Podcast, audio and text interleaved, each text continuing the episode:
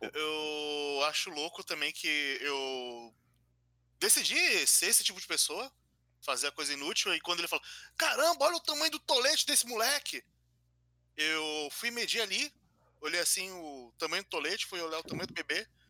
Realmente é o toletão, cara, é metade do bebê. Porra, Só queria deixar isso aí. É um trabalho do mal. é um trabalho do mal, de fato. Speculation, some love, some design, I feel it. Feel it. In desperation, some some taking a style, the toast, not a freak it. Need them on those to beat it, beat it. Showbiz, cabeça, but I am a this Olá, pessoal, sejam bem-vindos ao 12º episódio do Ramones, o podcast onde a gente comenta Jojo's Bizarre Adventure de volume a volume, toda quinzena. Eu estou aqui com Gabriel Guerreiro. Esse volume tem avião caindo e cachorro desnecessariamente sendo mutilado. Então, é um volume de Jojo confirmado. E isso aí. Só faltou um racismozinho para ser um volume de Stardust por excelência. Tô aqui com o Kay também, dá um oi. Opa, tem. Tem, tem uma peli que beira uma- um machismozinho, assim. Talvez a gente pode substituir com pe- pelo racismo.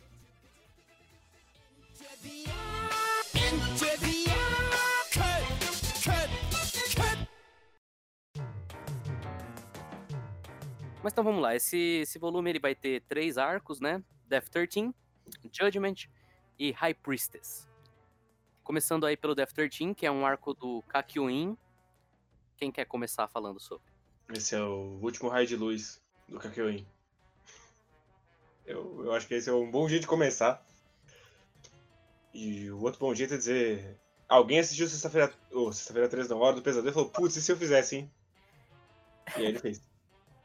Cara, é. É doido, porque. Tem... São, várias, são várias referências funcionando aqui. A mais clara é, obviamente, o, o Hora do Pesadelo. O 13, eu imagino que ele tenha colocado por causa de Sexta-feira 13. E tem umas partezinhas ali que são referências jogadas a um, a um It também. Com um balãozinho, né, que vira a carta. Então, assim, esse é um arco onde o Araki ele mais pegou esses, esses tropes aí do filme de terror, que ele gosta muito. Por isso é um bom arco. De E a fato. gente já pode, já pode deixar aqui bem claro, esse arco ele é o... Acho que, se pá, ele, ele é o meu favorito até agora do Stardust. Eu acho que ele é o que eu mais gosto. É, da primeira metade, ele é o melhor. Eu acho que ele tá pau a pau ali com o, o do boneco. Também é maravilhoso. Uhum, Não consigo decidir qual dos dois, mas são os dois melhores. Fácil. sim. Eu gosto como ele começa.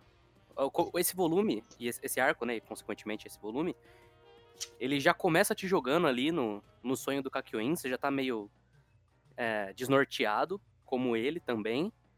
Aí ele olha, tem o cachorro sendo brutalmente assassinado. Sim. Porque, cara, eu, eu, eu, eu de fato acho que vou pegar o desde o volume 1 e fazer uma contagem. Cara, dá. Mas esse cachorro, é... ele é especial. Porque, assim, geralmente quando o Araki mata um cachorro, ele não se importa muito. Então é um cachorro sendo esfaqueado, um cachorro sendo, né, Queimado cortado, queimado. Mas aí, tipo, tá, cortou o cachorro, foda-se. Esse cachorro, ele vai sofrer bem mais ao longo desse arco. Porque ele é... São dois quadros incríveis Da cara dele descolando na foice. a cara dele descolando na foice. Aí o, o Kakyoin acorda, né? Eu gosto muito dos quadros do Kakyoin acordando, inclusive. Eu gosto de todos, todos os close-ups na cara do Kakyoin nesse, nesse arco. Quando ele percebe que o bebê é o bandido. Também é maravilhoso. Sim. E, e aí o cachorro vai aparecer no, no mundo de fora também, né? Estraçalhado. E Aham. aí, e aí no mundo dos sonhos ainda vai sair o Death 13 de dentro dele. Vai sair um megafone de dentro do cachorro. Que são coisas absurdamente maravilhosas. Isso, isso, por isso que isso que é bom. É, é bom quando o Araki ele usa essas coisas que ele criou pra explorar a criatividade dele e fazer o tipo de coisa que ele sabe que ele pode fazer. E se alguém não gostar, foda-se a pessoa, sabe? Então vai ter um megafone saindo do cachorro. Vai ter, sei lá, o Star Platinum batendo com a panela na cara e ficando a cara redonda. Que é outra coisa que eu gosto também. Ah, sim, ele, ele termina com Teds of Folks, que é o final do Looney Tunes, inclusive. Sim, sim. Mas é, uma outra grande qualidade desse arco, é até uma coisa que a gente estava comentando nos outros volumes, que ele não muda a fórmula na maioria dos arcos. Esse é uma fórmula diferente, porque. E, e nisso funciona bem melhor que o da Enya, por exemplo, né? Uhum. Porque nos dois você já sabe quem que, que tá acontecendo. A partir do momento que tem o close-up na cara do bebê e ele mostra os dentinhos, você já sabe, esse bebê é. Esse bebê é vampiro. Esse bebê ele é vampiro e ele é satânico. Inclusive, o bebê tava trabalhando pro Dio, Tava. certo? É, Certo? Eu, eu- eu- acho bizarro como é que rola tudo de. "Ah, A mulher achou o bebê e fala. Ah, Ah, calma aí, aleatórios. Leva aí. achei o bebê na rua e eu entreguei ali pros aleatórios pra cuidar. é porque ele era o. Ele era o bebê, de- bebê demônio. Era o bebê diabo, Bebê- não era o bebê demônio. Bebê diabo, isso, perdão. Ele era o bebê diabo. É, e a mulher vai e coloca o bebê num, num avião com o Joseph, Sim. que é sempre. É, é- é uma responsabilidade sem tamanho. Inclusive, o Joseph de óculos escuros é 12 barra 10.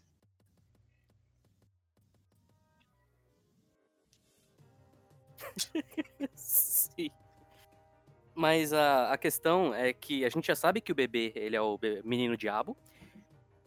E o negócio não é nem você descobrir onde ele tá, não é nem você descobrir o que tá acontecendo. O negócio é o Kakyoin convencendo os outros de que ele não é louco. Sim. Que também é um trope bem, bem grande do, do Hora do Pesadelo, né? Mas antes disso, eu gosto muito que ele gasta muitas páginas pra mostrar o quanto o Polnareff é um imbecil. Sim. Cara, o Polnareff não sabe o que é um bebê. Não. É incrível. Ele, como assim o bebê caga? Olha só, bebê, bebê, bebê burro cagou nas calças. Né? Parece que ele usa fralda. Porra, não sabia, não. Depois ele vai falar, olha É. que bebê burro, mano. O bebê tá dando risada aí só porque você tá colocando a mão na frente da cara. Otário. Eu só. eh, tem algumas coisinhas que eu, que eu não gosto. No começo, quando o Kakyo ainda não pegou o que tá acontecendo, que ele sai, ele fala, putz, esse cachorro, eu sinto que eu já vi esse cachorro. Ah, esse bebê chorando, eu sinto que eu já ouvi esse bebê chorando. E como você já sabe que, que tá acontecendo, fica um pouco redundante essa, toda essa, essa parte. Uhum. Mas aí quando engata de fato, que quando eles derrubam um avião, Que- que fica esse jogo. Diga. Que isso, ele, ele consegue desviar o avião pra bater na, na palmeira. Cara, é uma piada muito boa.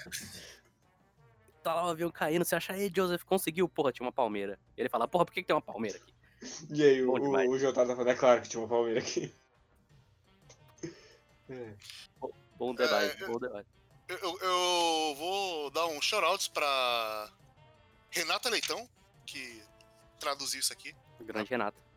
Grande Renata, porque. a- a- a- a- eu, eu vou pegar aqui exatamente o que foi falado que eu gostei muito do quebra. Então, enquanto você tá procurando, eu só queria dar um parabéns pro Araki. Que a cena dele chorando os olhos na boca do Kakyoin é um dos bagulhos mais nojentos Cara. que ele já fez. Ah! Sim, caralho. É muito bom. É muito bom. É isso, é a criatividade grotesca dele que funciona muito bem. O Araki ele tinha que fazer só mangá de terror. Por favor, aí, depois da parte 8, faça uma parte de terror. Ah, o Joseph mandou. Olha, gente, eu sou fodão, não sou? Sou um puta de um piloto! É, peraí, por que tem um coqueiro aqui? Ah, parabéns. Muito bom. Muito bom. E eu gosto que eles dão o trabalho de fazer o mapinha com o xizinho do, Aham. da, da local de queda. É bom demais.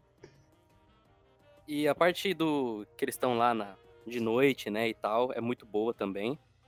Que o Kakyoin tá lá, o baby stand no braço dele, aí o moleque come o escorpião. Primeiro mata o escorpião, Sim, o aí, aí tem o foco na cara do Kakyoin. Caralho, ele matou o escorpião. matou o escorpião numa facada só. Esse moleque não é normal, não. Será que é por isso que eu escrevi Baby Stage no meu braço? E aí fica o grande dilema de o Kakyoin pode bater num bebê? Pra ele, ele pode. Pros, Pros outros, não. É realmente uma dúvida cruel, né? Sim. Não pode mais agredir recém-nascidos aqui. Nem nos anos 80 podia. E quem dirá hoje. É, eu, eu, eu gosto que tem que. Você fez isso só tem seis meses, ele. Eu tenho onze. Eu sou Eleve velho. Sou prodígio. Inclusive, como é que ficou em inglês essa coisa? Ele falou em outra língua, 11 Não, ele meses? fala leve. Não, ele fala 11 meses mesmo.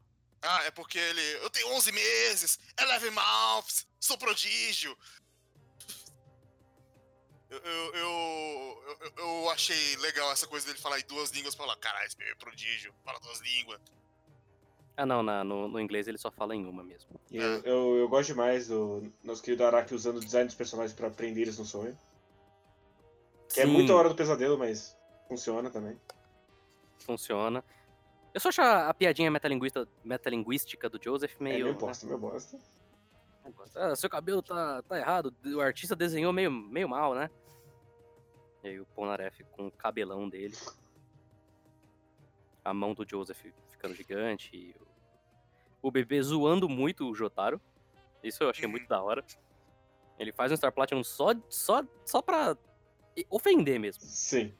Não, eu quero que apareceu, como sempre, o Star Platinum pra encher de porrada, solucionar o caso e. Ah, vai não, seu otário. Eu gosto muito do Hierophant Green, essas páginas do Hierophant Green só chegando por trás do bebê também, assim, pegando ele no pescoço. Do bebê não, do stand, né? O design do stand do Death 13, inclusive, é muito bom. Sim. Essa coisa de meio palhaço robótico ali, assim. É da hora. Kakyoin fazendo uma pose muito foda numa xícara rotatória. Sim. Mas vou dizer que é meio bullshit ele conseguir trazer o, o stand pro, pro sonho. Ah, Ele justifica, tipo, duas páginas antes. Fala, ah, se vocês tivessem levado junto, haha, e dava certo, hein? Aí dá certo. É, é um, bu- é um bullshit que eu já tô. Já tô calejado ali, eu nem ligo. É, sabe, assim, não é tão não é mais bullshit do que tudo que ele fez no arco do Lovers. Eu aceito, eu aceito. Apesar de que eu acharia mais interessante eles lutarem sem os stands, né? Sim. Mas lá mais pra frente vai ter um outro arco que vai ser um drama assim também, em outra parte, mas enfim. E aí fica essa batalha mental do bebê, que aparentemente veio o stand no sonho, né? Contra o Kakyoin. O bebê só fumando um cigarrinho ali. Eu gosto que ele vai reutilizar o bebê fumante. O bebê fumante vai voltar depois. Lá pra frente. Sim. E vai ser tão maravilhoso Vai ser ainda mais amaldiçoado, inclusive. Sim. Mas ele pelo menos lembrou dessa, desse negócio que o Aerofont Green consegue dentro das Sim. pessoas. Não usou pra controlar, A gente- mas lembrou. Lembrou. A gente acha que o Araki esquece, mas ele nunca esquece. Exceto quando ele esquece. Exceto quando ele esquece.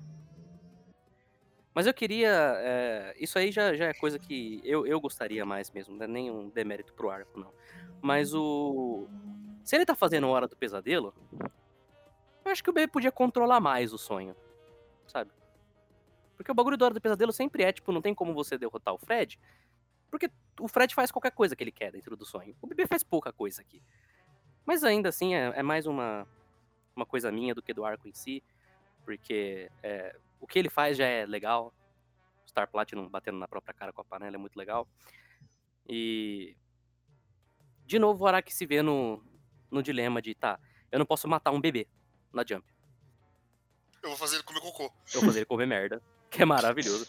Primeiro, ele, ele cura o braço, só pro Kakanha fazer os outros acharem que eles eram doidos. Sim. Aqui me mandou o gaslighting. mandou um gaslighting ali nos caras, e aí ele faz o bebê comer uma merda. Que é um, um final de arco muito satisfatório. Até porque, né, ele se aproveita da, da imbecilidade do Joseph e do Polnareff pra isso. Uhum. Que é muito legal. E aí, já comentado, That's All Folks. Um ótimo arco. Que aqui foi traduzido com só tchan tchan. E- Ah, tinha que ser isso. Tinha que ser isso, é tudo pessoal. Sim. Sim. Porra, per- perdeu a referência. Renata, por favor, né? E aí a gente chega no. A gente chega no arco do porquê, gente. Por quê? Por quê? Pior é que, se não fosse o fator. A Vidal voltou. Eu acho tudo ruim nesse arco. Não é só o Evdol. Não, se não fosse o fator, eu falaria, ah, é um arco ok. É, tipo, se fosse só o lance ah, dos desejos e uma luta ali. Eu falei, ah, beleza, um arco ok. Tem duas coisas que me incomodam muito nesse arco. A primeira é justamente essa coisa do Avidol voltar.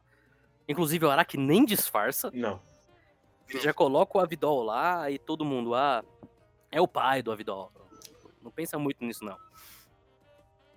Mas o volume passado, por exemplo, a gente comentou que o Avidol não fez falta nenhuma. Nenhuma. A gente mal lembrou que tava faltando um cara lá. E o Polnareff, ele volta com esse drama de não, o Avidol morreu por minha causa, mas esse drama ele ficou ausente a partir do momento que o Avidol morreu e ele voltou agora. Sim. Então isso era meio que para ser o arco de superação do Polnareff, né? A ideia do arco toda é justamente essa questão de que é quando você você age por impulso e quando você age por desejo, quando você está mais vulnerável, e aí o inimigo ataca o Polnareff nesse ponto mais vulnerável dele.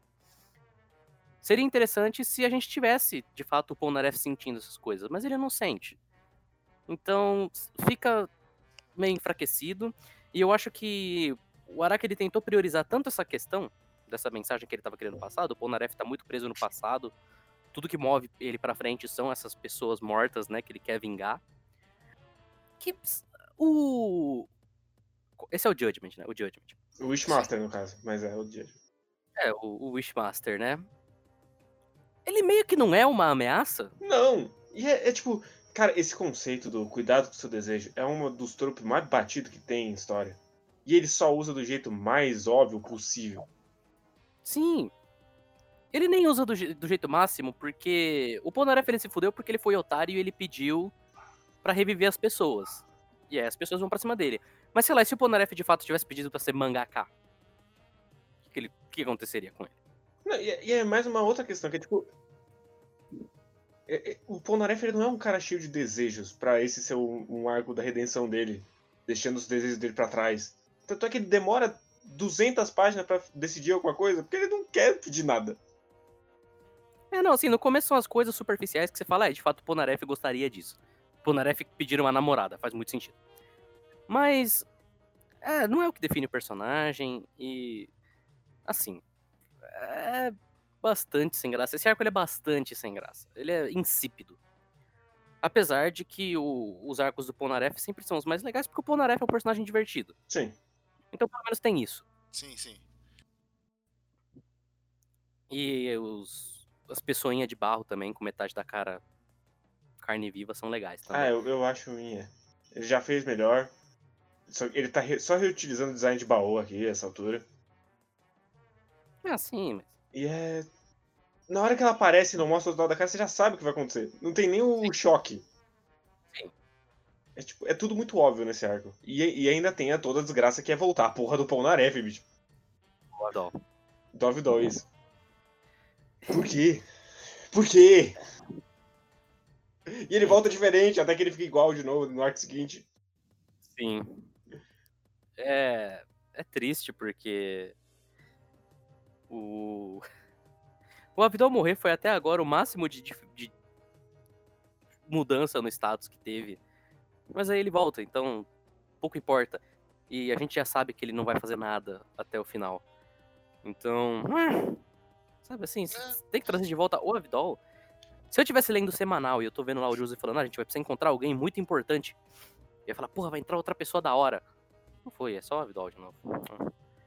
Tenho bem decepcionante essa volta do Abdol, apesar de que o, o Yes I Am é, é, estiloso, a página dele fazendo pose é estilosa. Porque o Abdol é um personagem estiloso, pena que é um personagem merda também.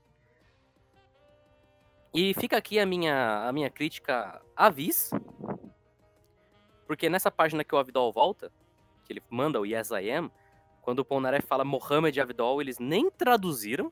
Sim. Tá em kanji, foda-se. Deixaram aqui em kanji, só o nominho dele embaixo. Não faço ideia o porquê. Tem, tem muito disso no Diamonds Unbreakable também. Quando ele faz um bagulho mais estilizado no kanji, eles só metem assim mesmo e foda-se. Ah, ah, mano, traduz, bicho. É, mas trabalho você tem que fazer uma fonte, né? Porra, é só você usar a mesma fonte. Você escreveu aí embaixo. Só aumenta isso aí. Enfim. Vou ter que dar esse ponto pra Renata. A, a Renata não é.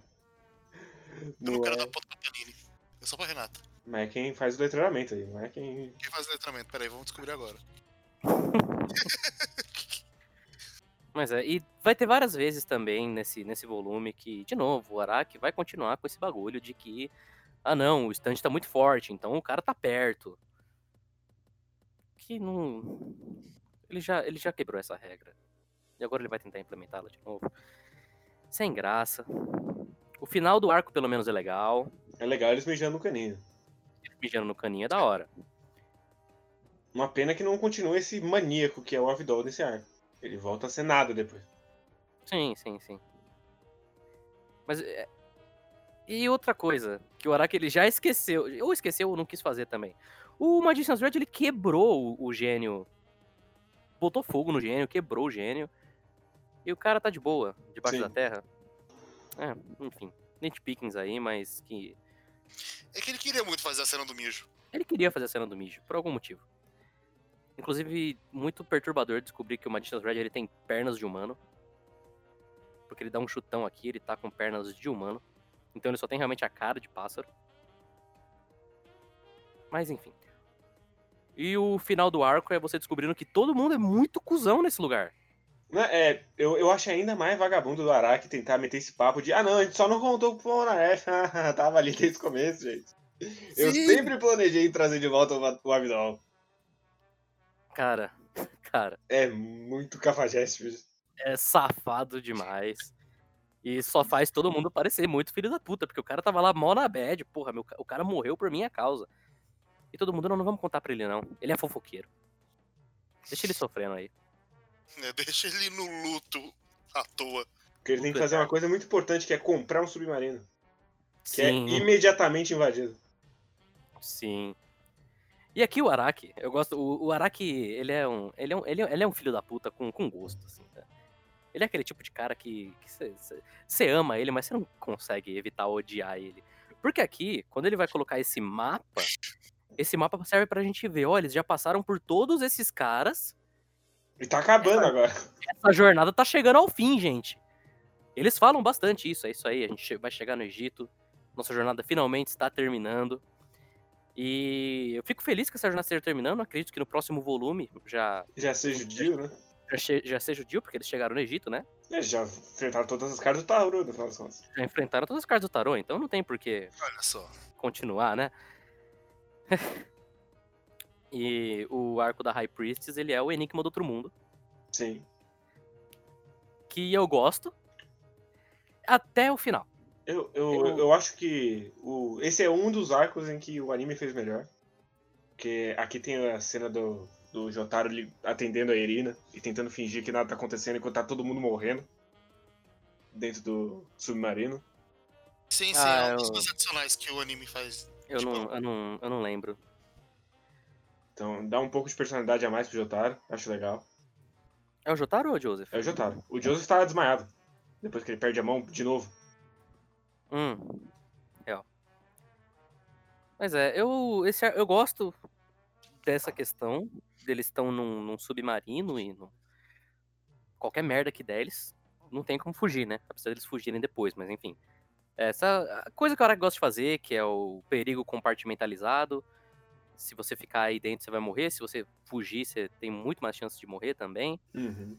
É mais um arco onde não tem uma pessoa pra resolver, onde é todo mundo tentando dar o, o jeito deles ali. Eu gosto da piadinha do do do Kakyoin com, a- com o Polnareff também. Mas eles falavam pelos stands no, no arco da Lagoa Negra lá. Então, Sim, mas o, o, o Joseph até fala, o, o Avidol até fala aqui. Ah não, a gente pode falar pelos stands. Aí o Joseph, ah é, eu tinha esquecido disso. Porque o meu stand não fala, cuzão. Isso acontece? Isso fui eu adicionando, Ah, o bom. Joseph. Mas o stand dele não fala, então talvez por isso ele não pensou.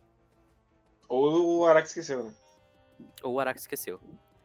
Mas uma coisa que me incomoda um pouco é que eu queria que eles passassem um pouco mais de tempo sem saber o que tá acontecendo, sem aparecer o bichinho já atacando. Seria mais interessante, de fato. Ele quebra o suspense rápido demais. assim. Uhum. Eu, eu gosto do quadro do. de todo mundo dando joinha e o. Polnareff se afogando. Sim. Inclusive também é um. É meio bullshit esse. Esse negócio aí do. O Polnareff ele vai, ele é atacado. A, a- o bicho entra nele. Sim. Aí eles só vão e tiram lá, com fazem uma endoscopia no Polnareff, né? Pelo nariz sai pela boca, inclusive. Pelo nariz, sai pela boca, e ele tá de boa depois, das contas, no fim das contas. Tá tranquilo. Sim. O bicho saiu mordendo, mas ele desistiu quando ele entrou. Uhum. E o. Também aqui, novamente, o Araki vai ser o, o cara da informação. Então ele vai mostrar tudo que envolve os, o mergulho, os equipamentos, o que, que você pode e não pode fazer. Cansa bastante. Até porque ele já tinha mostrado no- na página que abre o capítulo 3 dessa parte todas as funções das coisinhas e tal, mas o Joseph vai lá e repete. Mas até aqui, eu acho que tá bastante eficiente o arco. O arco, pra mim, ele piora mesmo quando eles chegam na água, né? Apesar de ter uma das melhores páginas do, do Araki até agora, pra mim, que é essa página da, da caverna, da moça olhando pra eles, assim. Eu achei maravilhosa. Deu até um susto, eu tomei um susto quando eu virei e pei. Bicho aqui. E aí, quando eles entram, o bicho é muito sem graça. Sim, aí acabou a luta já. De alguma maneira. É, então, eles têm esse bagulho deles começarem a, a chavecar ela, né? Apesar de ser engraçado o Jotaro tentando chavecar alguém, mas. E aí o arco só acaba. Esse arco, mais que qualquer um, é um arco que só acaba. Vou esmagar Sabe? vocês com o meu dente, porque dente é muito mais forte que é tipo diamante. Ih, não, não, hein? Faltou cálcio. Paz, É, sabe? É porque ele tenta amarrar com um negocinho, né? Quando o Jotaro foi amassar o bicho, que ele virou gilete. Sim. Aí todo mundo, nossa! Ela foi mais esperta que o Jotaro. O Jotaro é burro, gente. Que isso, ele é um gênio. A gente já estabeleceu isso no arco da Enya. Ele É escreveu verdade. Yotaro. Ele escreveu Ketaro. Claramente a marca de um gênio. Mas aí é isso, sabe? Ah, que, como é que a gente vai derrotar ele? Ah, o Star Platinum não vai bater. E o Star Platinum bate. Ela, ela perdeu porque ela foi, foi contra o Jotaro. Foi isso. É, O Star Platinum com a cara de psicopata quebrando os dentes. sim. Mas isso é sempre bom demais. Eu, eu não sei quem tem a cara de psicopata maior, se é o, o Jotaro olhando fixamente pro nada, ou se é o, o Star Platinum loucaço. O Jotaro ele tá muito tipo, caralho, bicho, ele, ele lembrou de alguma coisa. Sim. Ou sei lá, ele tomou um, um LSD e bateu, Bateu agora. o doce ali, forte demais. Bateu no doce ali, ele tá aí, tá porra, bicho. A página de Oraora, pelo menos, é muito legal. Apesar de ser sem graça, o contexto é uma página muito legal. E aí a gente terminou o, o último, a última das cartas de tarô, gente. Olha que A como é gente legal. descobre que ela ficou feia, inclusive. Sim, sim, é. Tem a piadinha de mau gosto, de, ah, nossa, olha como ela. ah." Inclusive, é muito engraçado que essa personagem ela aparece no joguinho de luta de arcade. E eles tiveram que fazer um design que não tem absolutamente nada a ver com o design que aparece aqui. Design entre muitas aspas, né? Sim. Mas. Que o Araki fez o design, no caso, né? Mas. É, o Araki fez o design desse personagem porque ah, eu não fiz mangá, né? Tem que fazer um joguinho. O joguinho tem que ter os, muitos personagens por algum motivo. Ah, é porque tem que vender joguinho de luta, tem que vender com o personagem, né? Ninguém. Tinha que ter um. Se tem uma coisa que Garfield Kart me ensinou é que 8 é o suficiente. Com certeza. Grande Garfield pego- Kart. Pega os mais icônicos e tá bom já. Mas é isso pro volume. Volume Sim. 5 de Stardust aí. Chegamos na metade. Não, eu achei que o 6 era o último. É verdade, é verdade. A gente podia É porque tem. fazer aqui semana que vem a gente deu 10. Fingir que nada aconteceu. Seria bom demais. Ai, ai. Aqui vai ter a luta com o Dio. Aí a gente vai descobrir que existe o Super Dio. Sim. E aí vai ser cinco volumes de luta contra o Dio. Ele, luta ele vai muito começar a voar, vai ser louco demais. Vai ser muito da hora. Porra. Pra quem não leu aí, ó. Filé. Mas. Eu, até que terminei positivo com esse volume. O arco do. Death 13 é excelente. Sim. O segundo arco é uma merda. Sim. E o terceiro é mais ou menos. Ele é mais ou menos, mas ele tem umas coisas legais. É, sabe Tem assim. uns legais e tudo mais. Então, assim, eu saí positivo. Eu terminei esse arco na mesma. Na mesma Bahia que eu terminei o terceiro. Assim, que foi, foi mais ou menos isso, né? Um arco bom, um arco ruim, um arco mais ou menos. Esse parece ser o máximo que Stardust consegue entregar, então eu aceito. Eu achei que ia ser uma desgraça essa leitura. Mas foi bastante boa. Talvez até por isso eu tenha gostado um pouco mais. Eu realmente achei que seria muito triste ler esse volume. Sim, mas calma que daqui a pouco o Kakyoin vai ficar cego, gente. Ah, E assim, eu lembro do próximo arco lá da introdução do Ig e a luta lá no deserto ser, ser legal. Não, não, eu não acho, mas tudo bem, a gente chega lá. A gente chega lá daqui a 15 ela, dias. é, ela é longa. Ele é o Ela- sol, só que vezes três. Sim. E vai ter nova, nova introdução de. Ai, que preguiça do Araki. Hum, Mas o que você tá faltando, Matheus, desse grupo não é mais um boneco? É, é mais um. Tá faltando um pet. Exato. Jojo tem pouco pet. É porque ele mata todos. Mata todos, né? Sim.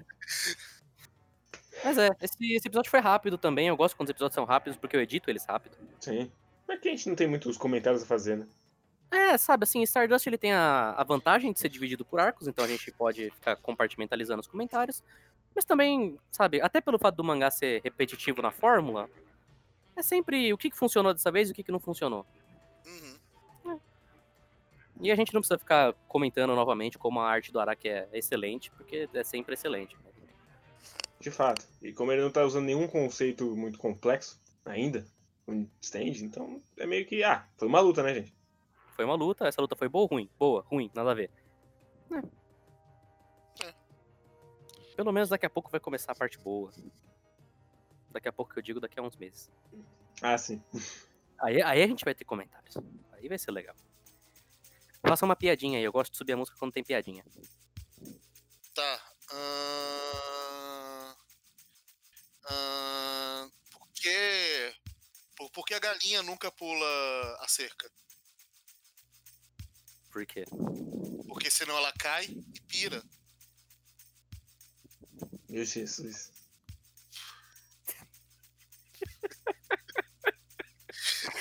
Eu tô rindo do momento de silêncio depois, eu não tô rindo nem da piada. É, Matheus, Diga. por que, que a menina caiu do balanço?